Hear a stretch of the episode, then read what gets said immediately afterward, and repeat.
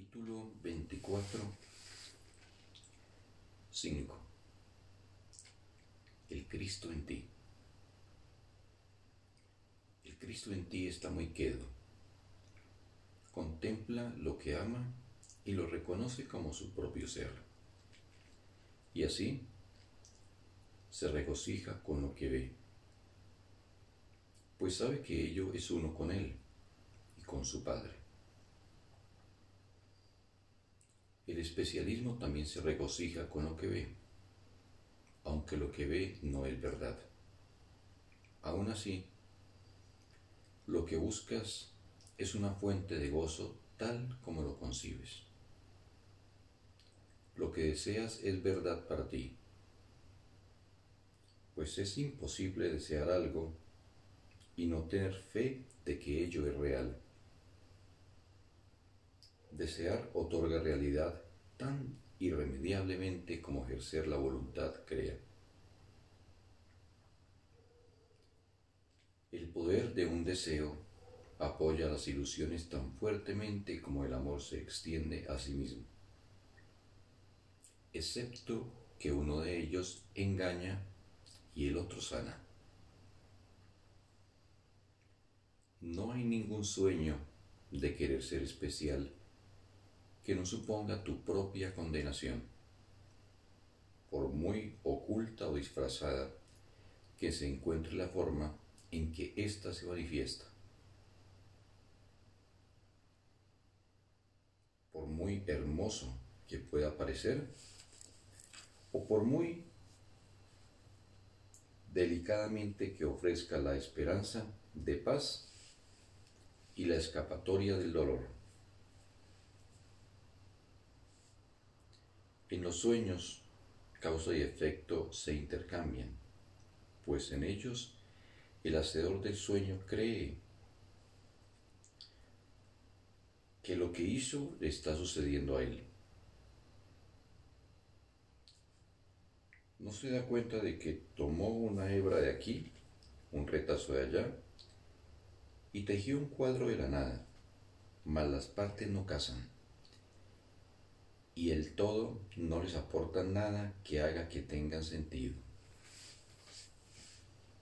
¿De dónde podría proceder tu paz sino el perdón? El Cristo en ti contempla solamente la verdad y no ve ninguna condenación que pudiese necesitar perdón. Él está en paz porque no ve pecado alguno identifícate con Él. ¿Y qué puede tener Él que tú no tengas? Cristo es tus ojos, tus oídos, tus manos, tus pies. Qué afables son los panoramas que contempla, los sonidos que oye. Qué hermosa la mano de Cristo que sostiene a la de su hermano, y con cuánto amor camina junto a él mostrándole lo que se puede ver y oír, e indicándole también donde no podrá ver nada y donde no hay ningún sonido que se pueda oír.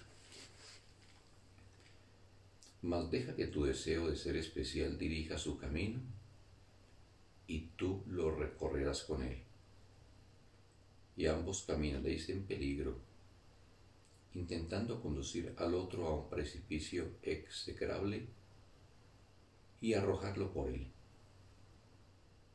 mientras os movéis por el sombrío bosque de los invidentes, sin otra luz que la de los breves y oscilantes destellos de las luciérnagas del pecado, que titilan por un momento para luego apagarse.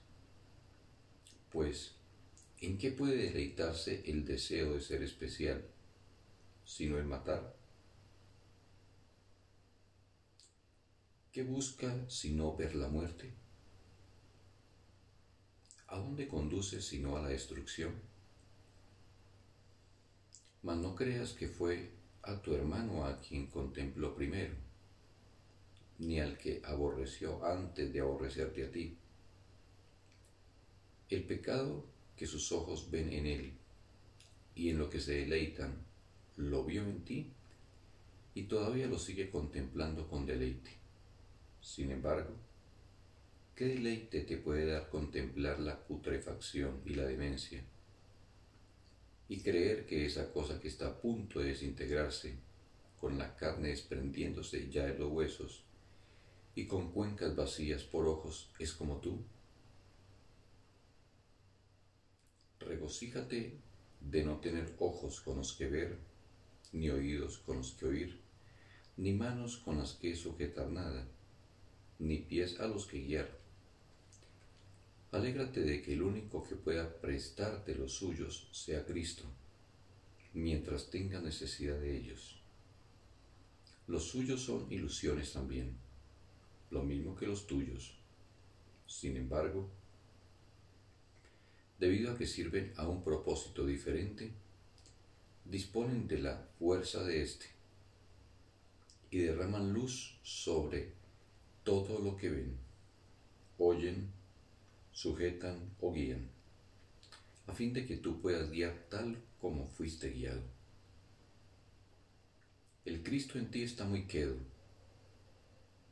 Él sabe a dónde te diriges y te conduce allí dulcemente, bendiciéndote a lo largo de todo el trayecto.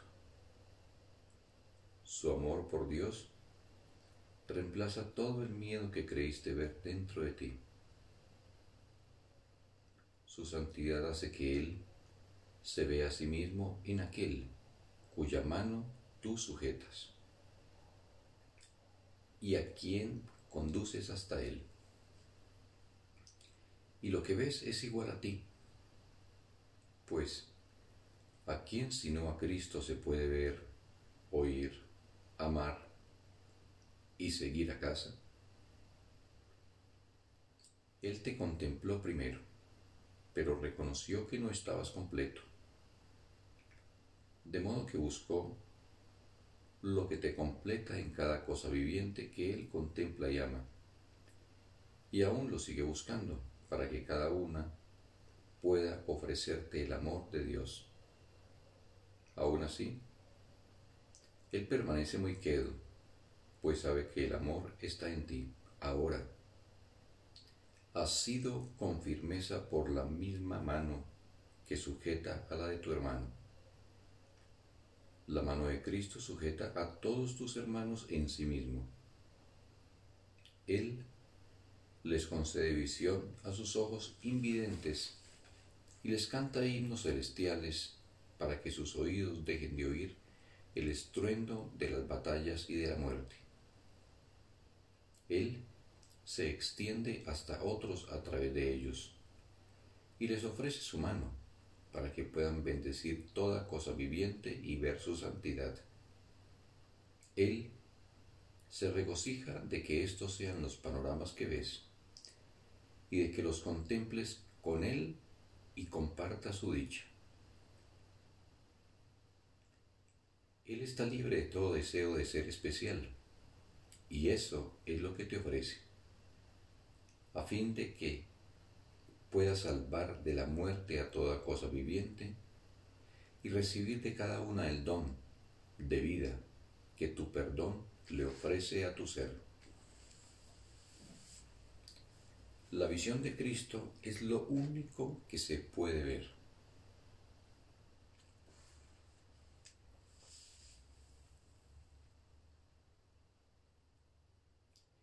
canto de Cristo. Es lo único que se puede oír. La mano de Cristo es lo único que se puede asir. No hay otra jornada salvo caminar con Él. Tú, que te contentarías con ser especial y que buscaría la salvación luchando contra el amor, considera esto. El Santo Señor del cielo ha descendido hasta ti para ofrecerte tu compleción. Lo que es de Él es tuyo, porque en tu compleción reside la suya. Él, que no dispuso estar sin su Hijo, jamás habría podido disponer que tú estuvieses sin tus hermanos. Y te habría dado Él un hermano que no fuese tan perfecto como tú y tan semejante a Él en santidad como tú, no puedes sino serlo también. Antes de que pueda haber conflicto, tiene que haber duda. Y toda duda tiene que ser acerca de ti mismo. Cristo no tiene ninguna duda y su serenidad procede de su certeza. Él intercambiará todas tus dudas por su certeza. Si aceptas que Él es uno contigo y que esa unidad es interminable, intemporal y que está a tu alcance porque tus manos son las suyas. Él está en ti, sin embargo, camina a tu lado y delante de ti, mostrándote el camino que él debe seguir para encontrar su propia compleción. Su quietud se convierte en tu certeza. ¿Y dónde está la duda una vez que la certeza ha llegado?